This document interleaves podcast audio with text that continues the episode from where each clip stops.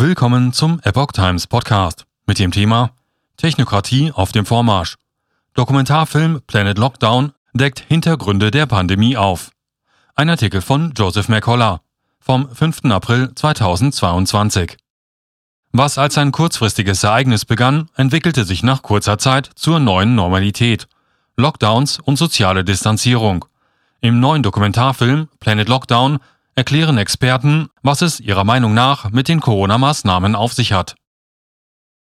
Wenn man vor 2020 den Begriff Lockdown hörte, dachte man vielleicht an das Gefängniswesen, nicht an eine freie Gesellschaft. Dieser Kontrollmechanismus ist inzwischen alltäglich geworden, nicht unter Gefangenen, sondern unter freien Menschen, mit Auswirkungen, die man erst jetzt zu verstehen beginnt. Der Dokumentarfilm Planet Lockdown erforscht diese beispiellose Zeit in der Geschichte und holt Epidemiologen, Wissenschaftler, Ärzte und andere Experten vor die Kamera, um die wahren Motive hinter der zunehmend totalitären Kontrolle aufzudecken, die die Welt erfasst. Der Film, der bereits von Facebook und YouTube verbannt wurde, erschien am 15. Januar 2022 und startet mit dem Anfang der Pandemie. Zu dieser Zeit wurde uns gesagt, dass Abregelungen nötig seien, um die Ausbreitung des Virus zu verhindern. In den USA sollte das ein kurzfristiges, 15-tägiges Ereignis werden. Doch schon bald darauf war die Rede von permanenten Einschränkungen. In der Vergangenheit habe man Kranke unter Quarantäne gestellt, erklärte Dr. Michael Yeadon in dem Film. Die Quarantäne gesunder Menschen, wie sie in den letzten zwei Jahren praktiziert wurde, habe jedoch keine wissenschaftliche Grundlage und keinen historischen Präzedenzfall, so der ehemalige Vizepräsident und leitende wissenschaftliche Berater des Pharmakonzerns Pfizer sowie Gründer und CEO des BioNTech-Unternehmens Ciaco, das heute zu Novartis gehört. Da dieses Virus höchstens für alte und kranke Menschen ein etwas größeres Risiko darstellt als die saisonale Grippe und für fast alle anderen, die jünger und gesund sind, ein geringes Risiko, hätten wir nie etwas tun müssen. So jeden weiter. Wir hätten nichts tun müssen. Keine Abriegelungen, keine Masken, keine Tests, nicht einmal Impfungen. Fragwürdige Praktiken bei der Covid-19-Diagnose.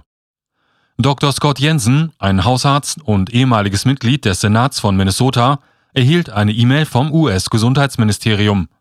Darin wurde ihm nahegelegt, in Fällen eine Covid-19-Diagnose zu geben, in denen er niemals zuvor eine Grippe oder eine andere spezifische Virusdiagnose gegeben hätte, ohne vorher darauf zu testen. Im Film erzählt er, wie er das Gefühl hatte, er sei dazu angehalten worden, Covid-19 zu verwenden, ohne die gleichen Anforderungen an die Genauigkeit zu stellen, die er bei anderen Dingen stellen würde.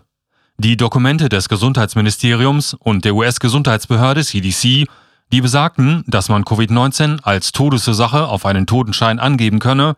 Diese beiden Dokumente zusammen widersprechen allem, was ich in den letzten 35 Jahren gelehrt oder getan hatte, so Dr. Jensen. Sogar Dr. Ngozi Ezike, Direktorin des Gesundheitsministeriums von Illinois, kommt in dem Film zu Wort. Sie erklärt, dass selbst wenn man Covid-19 erkrankt, es jedoch eindeutig nicht die Todesursache war, dies als Covid-Todesfall gezählt wurde. Jede Person, die als Covid-Todesfall ausgeführt ist, muss nicht daran gestorben sein, sagte sie. Im Januar 2020 kam der PCR-Test für Covid-19 auf den Markt. Er ermöglichte den Gesundheitsbehörden zu definieren, was ein Corona-Fall ist. Wenn der Test positiv war, galt man als Fall, unabhängig davon, ob man Symptome hatte oder nicht. Rainer Füllmich, Anwalt für globale Betrugsfälle und Mitgründer des Corona-Ausschusses, meint dazu, in der Geschichte der Menschheit, in der Geschichte der Medizin wurden noch nie gesunde Menschen getestet. Jeden teilt diese Meinung. Massentests an Menschen ohne Symptome würden jeder wissenschaftlichen Grundlage entbehren. Damit wird den Menschen nur Angst gemacht, ist er überzeugt. Die steigenden Fallzahlen, die auf PCR-Tests beruhen, hätten die Krise ausgelöst. Die Fallzahlen hätten jedoch nur gezeigt, wie aktiv getestet wurde. Je mehr Tests durchgeführt wurden, desto mehr sogenannte Infektionsfälle gab es. Hab Angst vor jedem wurde zum Credo. Am 8. Juni 2020 verkündete der Generaldirektor der Weltgesundheitsorganisation Tedros Adhanom Ghebreyesus, dass asymptomatische Menschen Corona übertragen könnten. Am selben Tag meinte Maria van Kerkhove, technische Leiterin der WHO für die Corona-Pandemie, dass Menschen, die an Covid-19 erkrankt sind und keine Symptome aufweisen, die Krankheit selten auf andere übertragen. In einer dramatischen Kehrtwende machte die WHO diese Aussage nur einen Tag später rückgängig. In den darauffolgenden Tagen hieß es von Seiten der Medien und Gesundheitsbehörden, dass man sich bei praktisch jedem Menschen anstecken könne, selbst wenn dieser gesund zu sein schien. Diese Vorstellung, man könne auch ohne Symptome krank und eine Bedrohung für andere sein, ist ebenfalls eine Erfindung aus dem Jahr 2020, sagte der Biotech-Unternehmer Jiden. Alexandra Aurea-Code, Genetikerin und ehemalige Forschungsdirektorin der französischen staatlichen Forschungseinrichtung Institut National de la Santé et de la Recherche Médicale, war von Anfang an skeptisch. Es machte mich von Anfang an sehr stutzig. Ich fand, dass das, was wir erlebten, nicht ganz richtig war. Die Vorstellung einer asymptomatischen Ausbreitung sei außerdem erschreckend, so die Genetikerin. Denn sie mache praktisch jeden, den man auf der Straße trifft oder dem man begegnet, zum Feind weil er einen mit SARS-CoV-2 anstecken könnte. Das ist wirklich schrecklich, weil es einem Menschen die Möglichkeit nimmt, ein gesunder Mensch zu sein. Denn wenn es asymptomatische Übertragung gibt, wer ist dann gesund? Keiner. Ferner sei der Beweis für die asymptomatische Übertragung fehlerhaft und betrügerisch. Die medizinische Fachzeitschrift New England Journal of Medicine veröffentlichte im Januar 2020 einen Artikel, demzufolge die Übertragung von Covid-19 durch einen asymptomatischen Träger möglich sei. Er basierte auf einem 33-jährigen Geschäftsmann, der sich mit seiner Geschäftspartnerin aus Shanghai getroffen hatte und dann Fieber und Husten bekam. Am nächsten Tag fühlte er sich besser und ging am 27. Januar wieder zur Arbeit, und zwar in Süddeutschland. Die Autoren berichteten, der Partnerin ging es gut und sie wies keine Anzeichen oder Symptome einer Infektion auf, wurde jedoch auf dem Rückflug nach China krank wo sie am 26. Januar positiv auf 2019 nCoV getestet wurde. Anhand dieses Fallbeispiels stellten die Wissenschaftler die Theorie auf, dass das Virus von asymptomatischen Trägern übertragen werden könnte. Ein wichtiger Punkt wurde ausgelassen, und zwar, die Forscher sprachen vor der Veröffentlichung nicht mit der Partnerin aus Shanghai. Das Robert Koch Institut telefonierte jedoch mit der Frau. Sie berichtete, sie habe während ihres Aufenthalts in Deutschland Symptome gehabt Sie war also doch nicht asymptomatisch. Inkohärenz als Foltermethode. Die Pandemie habe die Realität verzerrt und die Öffentlichkeit mental verniebelt. Man befolgt regelmäßig Dinge, die nicht logisch sind, meint Catherine Austin Fitz, Vermögensberaterin bei Solari Inc. Sie war stellvertretende Sekretärin in der Regierung von George Bush Sr. Die WHO habe die Definition von Herdenimmunität und Pandemie und damit buchstäblich die Realität geändert. Dies sei nur ein Beispiel. Zensur und Kampagnen zur Diskreditierung derjenigen, die sich gegen das Narrativ aussprechen, seien weitere Kontrollmechanismen, die die Wahrheit verzerren. Laut Bischof Schneider aus Kasachstan erinnern ihn die Pandemiemaßnahmen sehr an die Sowjetzeit.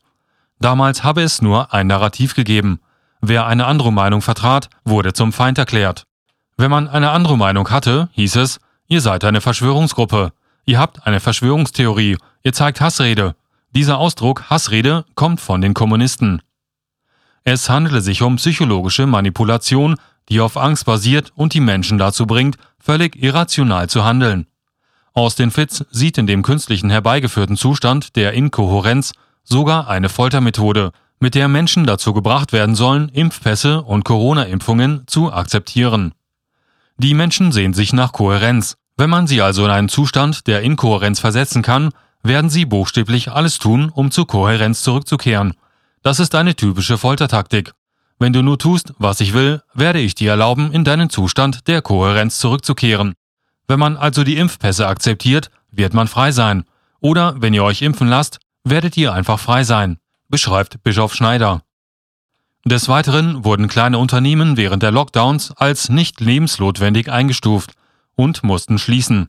So konnten Amazon, Walmart und andere große Unternehmen ihre Marktanteile übernehmen. Es fand ein großer Vermögenstransfer statt, weg von kleinen Familienbetrieben hin zu sehr großen staatlichen Unternehmen, die von der digitalen Wirtschaft profitierten. Neue Kontrollsysteme entwickelt.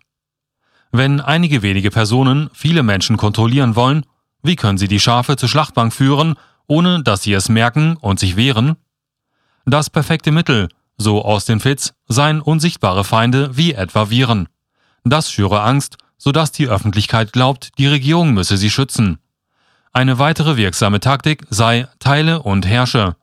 Die Medien würden dabei eine wichtige Rolle spielen, indem sie Menschen beispielsweise bei Impfungen und Maske spalten. Wie Austin Fitz erklärt, Covid-19 ist nichts anderes als die Institution der Kontrolle, die notwendig ist, um den Planeten von einer demokratischen Vorgehensweise in eine Technokratie zu verwandeln. Was wir also sehen, ist ein Wandel der Kontrolle und die Entwicklung neuer Kontrollsysteme. Betrachten Sie dies also als einen Staatsstreich. Es ist vielmehr eher ein Staatsstreich als ein Virus, so Austin Fitz.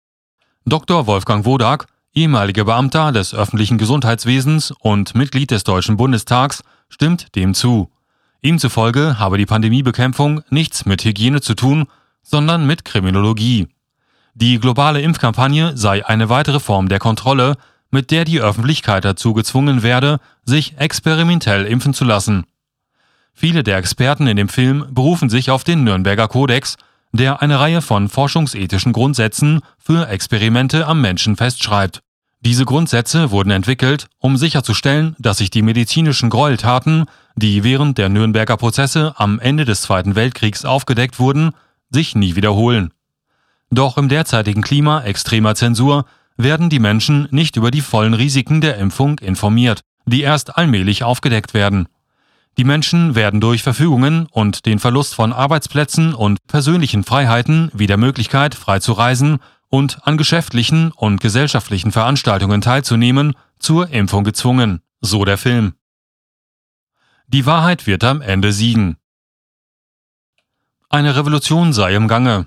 Die Experten hoffen, dass der gesunde Menschenverstand bei den Menschen erwacht und sie sich der totalitären Kontrolle widersetzen, die den Erdball zu übernehmen droht. Wenn die Menschen sich stattdessen zusammenschließen und sich gegen die Beeinträchtigungen ihrer Freiheiten wehren, könne sich die Gesellschaft erneuern. Ziviler Ungehorsam, der Boykott von Unternehmen, die Impfpässe verlangen, die Teilnahme an Kundgebungen und der Kampf gegen illegale Vorschriften vor Gericht seien Möglichkeiten, wie sich jeder für den Schutz der Freiheit einsetzen könne. Wenn Sie uns zu einer Maschine machen wollen, wenn Sie uns zu Sklaven machen wollen, sagen wir nein, meint Wodak im Film. Wir brauchen euch nicht mehr, wir sind viele. Wir brauchen keine Angst vor irgendeiner Pandemie zu haben, fügt Wodak hinzu. Dieser Artikel erschien im Original auf The Epoch Times USA unter dem Titel Band Film Exposes the Real Reason for the Covid Pandemic dieser Artikel muss nicht zwangsläufig die Meinung der Epoch Times wiedergeben